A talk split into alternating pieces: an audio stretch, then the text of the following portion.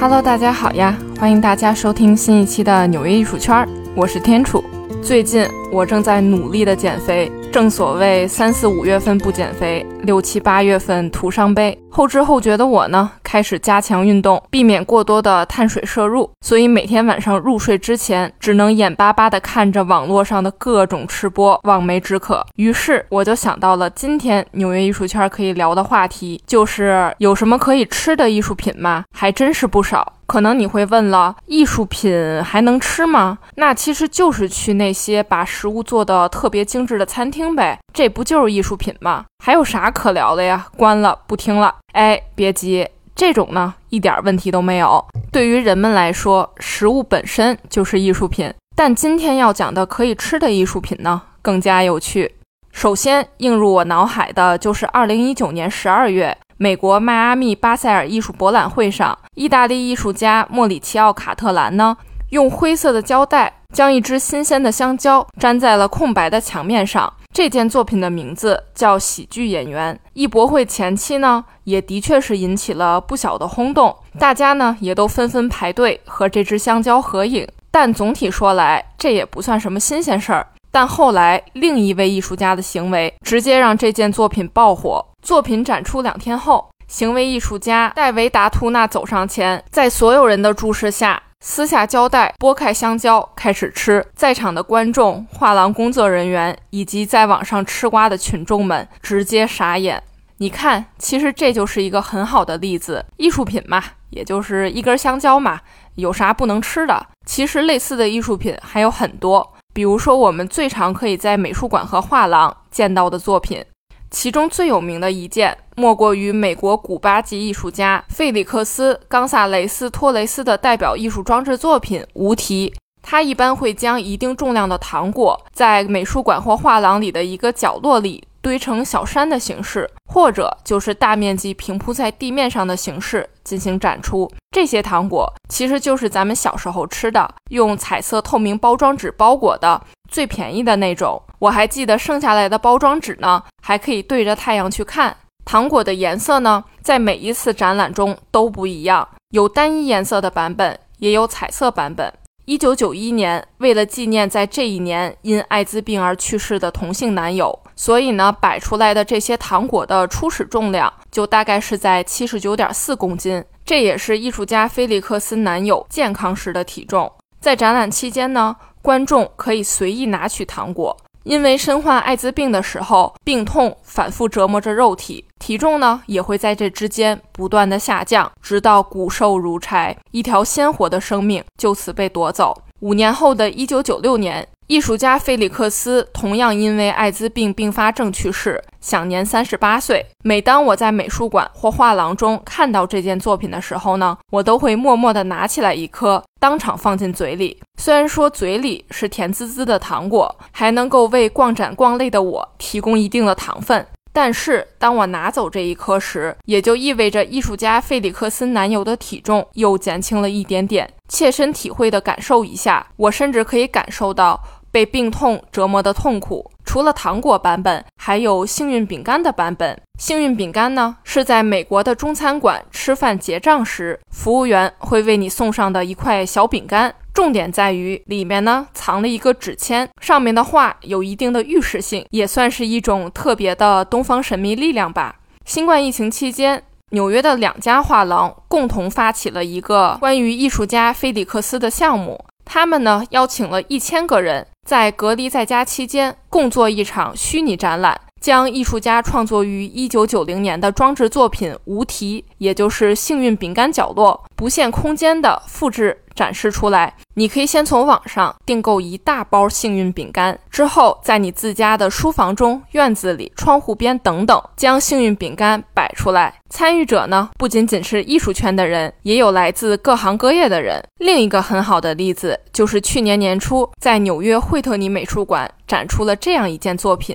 作品呢，包括四十种果蔬，分别放在四十个独立的基座上，从苹果、橙子到菠萝，甚至还有西兰花等等，真的是应有尽有。这些水果蔬菜呢，都是每周一次由美术馆附近的切尔西水果市场进行配送的。我当时去看展览的时候，我还以为是假的水果，毕竟现在仿真的食物真的可以做的特别逼真，但凑近了一看一闻才知道，都是真的果蔬。并且还散发着那种天然的香气，仅仅展示还是不够的。美术馆会在这些果蔬失去新鲜的气味之后，每周四次定期去更换这些果蔬，然后将换下来的但仍属于新鲜范围内的果蔬进行清洗，配上橄榄油、海盐和黑胡椒粉，制作成一份一份的沙拉，提供给游客。这样也能保证食物不会腐烂坏掉，避免浪费。这件作品就出自美国艺术家达伦·贝德之手。艺术家希望水果和蔬菜这些日常物品能够像雕塑一样发挥作用。当你像欣赏大理石人像雕塑那样去欣赏一捧蔬菜或者水果的时候，艺术的作用就达到了。用艺术家的话来说，就是这些果蔬都是大自然无可挑剔的雕塑作品。还有直接把艺术空间变成大型吃货现场，甚至是美食节的艺术装置作品。冰冷惨白的空间瞬间就变成热闹的夜市。一九九零年。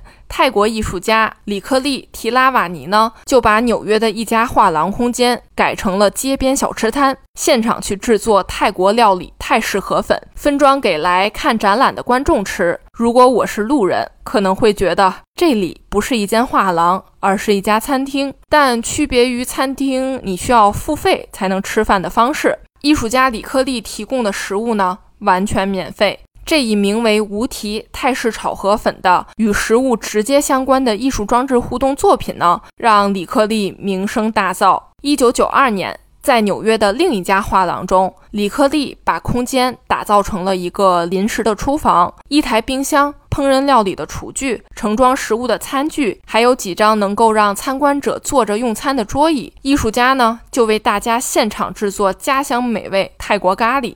二零一二年，他还在纽约现代艺术博物馆 MoMA 再次展示了这件作品。其实，无论是在美术馆还是画廊空间，都会明确的禁止观众吃东西，甚至是喝例如咖啡等有色饮料。但李克利的作品呢，并不是这样，你随便吃随便喝，还能一边吃喝一边跟展览上的其他人聊聊天，交流交流。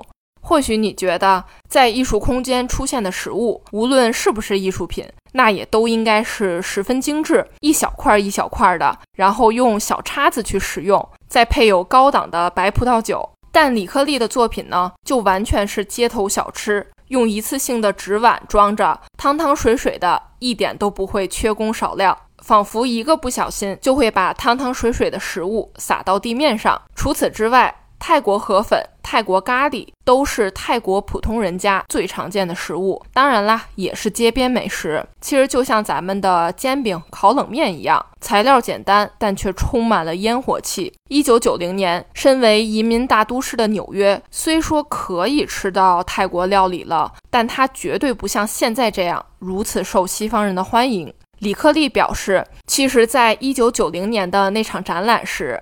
他还因为去唐人街购买食材迟到了。到了场地之后呢，观众早就开始入场了，他就赶紧开始煮粉配菜，人们就开始排队领取食物。来访的许多人都认为，啊，这些食物呢是画廊为了展览开幕才提供的，并没有把这个行为以及食物本身视为一件艺术品。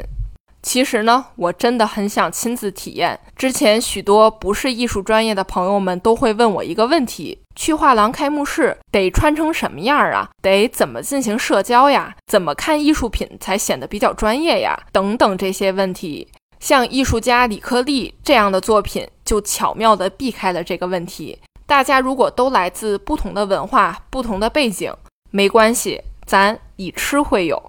美国艺术家珍妮佛·鲁贝尔呢，则是利用父母位于美国迈阿密的鲁贝尔家族收藏基金会的场地去做大锅饭，为观众们提供早餐。从2002年起，在每年备受瞩目的迈阿密巴塞尔艺博会期间，他都会在这个场地中举办艺术和美食互动的艺术装置作品。每次展览开始的时候，一切呢都是井井有条的摆放在那里，热腾腾的食物，整齐的餐具。但几个小时之后，场地呢常常是杯盘狼藉，又脏又乱，与就餐前的那种感觉呢大相径庭。就比如说2010年。他就在废弃的厂房里煮了整整三十六锅麦片，并提供了七百五十只碗、成堆的铁勺、八千小盒葡萄干以及八千小袋黄糖。冰箱里呢，还有一大盒一大盒的牛奶。其实这真的就像酒店早餐一样，大家呢可以自行拿取，并自行去搭配葡萄干、黄糖这些配料等等。最后呢，所有来访者都站在厂房外面长满杂草的空地上开吃。空气中呢，只剩下人们咀嚼的声音，以及勺子和小碗碰撞出来的叮叮叮的声音。二零一一年，Jennifer 呢又为观众们提供了小玻璃瓶装的原味酸奶，然后在一个桌子上摆放了一个巨大的白色托盘，桌子正上方的天花板呢开了个洞，蜂蜜从上面源源不断的缓缓滴下来，盘子中呢接的都是蜂蜜。你呢，可以选择直接用勺子从盘子中挖取蜂蜜，浇在酸奶上，也可以直接用小酸奶瓶儿对准天花板上滴下来的蜂蜜。再比如说吧，他还做过一整面墙的甜甜圈，从地板到天花板，每一个钉子上呢挂着一个甜甜圈，观众可以自行拿取。很有意思的是，大部分人呢都会去拿跟自己视觉高度差不多地方的甜甜圈。当然了，也会有人去拔高，去够最上面的。不知道是想显示一下自己的身高优势呢，还是努力跳高，营造出与众不同的感觉。反正离地面比较近地方的甜甜圈呢，却无人触碰。下面要给大家说的就是，尽管是跟吃有关的艺术品，但我总觉得哪里怪怪的，心里有点膈应。也欢迎听众朋友们在听我讲过之后评论留言你的看法，看看咱们的观点是不是一致。英国女艺术家阿尼亚·加拉乔专注于用食品和新鲜的植物来做艺术品。早在1994年，她就曾做过一个名为“中风”的互动装置作品，把四周的墙壁上都涂满了黑巧克力，然后邀请来参观的人们把墙上的巧克力给吃掉。当然了，你可以用任何你能想到的方式吃掉它们。你可以直接趴上去，像土拨鼠和小兔子一样，用大门牙啃和咬。如果你牙口不好的话，就直接上舌头舔，也不是不行。再不济的话，你可以直接用手抠下来、刮下来都行。当然了，巧克力在整个展出过程中呢，也会慢慢的融化，甚至变质腐烂，直到这个巧克力屋子完全消失。说实话，我这么一描述，你可能会觉得这个作品太奇怪了，太恶心了。但回想一下，咱们小时候是不是都做过类似的梦呢？梦里一屋子全是巧克力，散发着浓郁的巧克力的香味儿，就像是查理和巧克力工厂中的场景一样。当然，也并不一定是巧克力。比如我小时候就希望，如果一觉醒来，我的房间里全是芭比娃娃，该多好呀！回到这件作品本身，想象一下，所有人都趴在巧克力墙上，安安静静的用不同的方式去消磨掉这面墙。为啥是安安静静的呢？毕竟哈，你不能一边吃东西一边说话。有的人呢，就急赤白脸的，仿佛要有人跟他抢巧克力；有的人呢，就像一只乖巧的小猫咪一样，优雅的去舔食。那么问题来了，如果是你，你想用什么样的姿势去吃呢？对于我而言。我光是想想这个场景，我就是疯狂拒绝的。啃前一个人啃过的巧克力，恕我无能接受。阿尼亚·加拉乔的其他作品呢，还包括摆在地上整整一吨的橙子，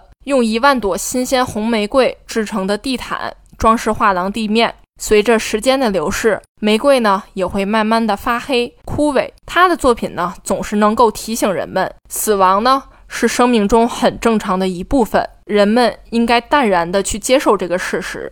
另一个类似的作品出自中国艺术家宋冬之手，他呢曾做过一个名为“吃城市”系列的大型装置作品，由饼干和糖果组成。为了引发人们对城市生活的思考，二零零三年起，宋冬就开始了“吃城市”系列作品的创作。从伦敦、巴黎、纽约到北京、贵阳、上海，一座座由饼干和糖果构成的城市呢，拔地而起。除了一栋比一栋高的摩天大楼之外，还有蓝色饼干铺成的河水，绿色小饼干点缀成的绿树。但是，就像这一系列作品的名字一样，它呢会在一瞬间被夷为平地，也就是说被大家吃掉了。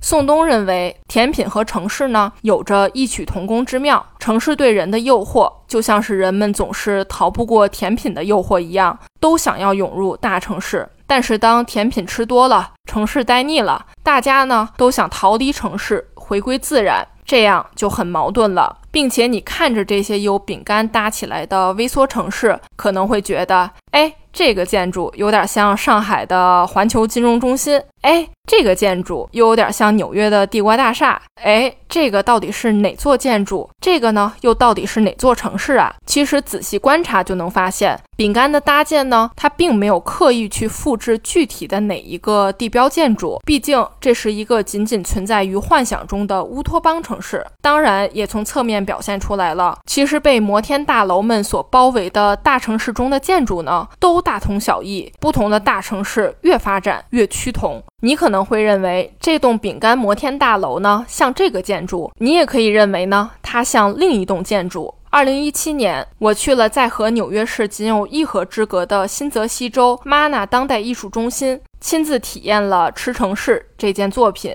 场面呢的确很震撼。当艺术家宋冬宣布可以开始吃的时候，人们蜂拥而上。一起摧毁掉了这座由众多志愿者花了五个日夜才辛苦搭建出来的城市。我当时也是特别兴奋的，一边录像一边就冲了上去，凭借身高优势拿到了建筑物塔尖上的饼干，放进嘴里的一刹那呢，确实是有点失望。可能是饼干在空气中待了五天，它们呢已经开始受潮变软，口感很差。观察其他的观众呢，许多小孩子也都是拿了饼干尝了一口就扔掉了，或者直接开始用这些饼干像乐高一样。自己玩起来了。对于大部分人来说，可能也无法接受再去吃别人拿过或者是玩过的饼干。在人们摧毁掉这座城市的过程中呢，也无意中造成了饼干掉落、浪费的情况。许多人也都吐槽到，这种行为就是对食物的严重浪费。但这其中的寓意其实很明确了，这仅仅是摧毁掉了一座微缩城市。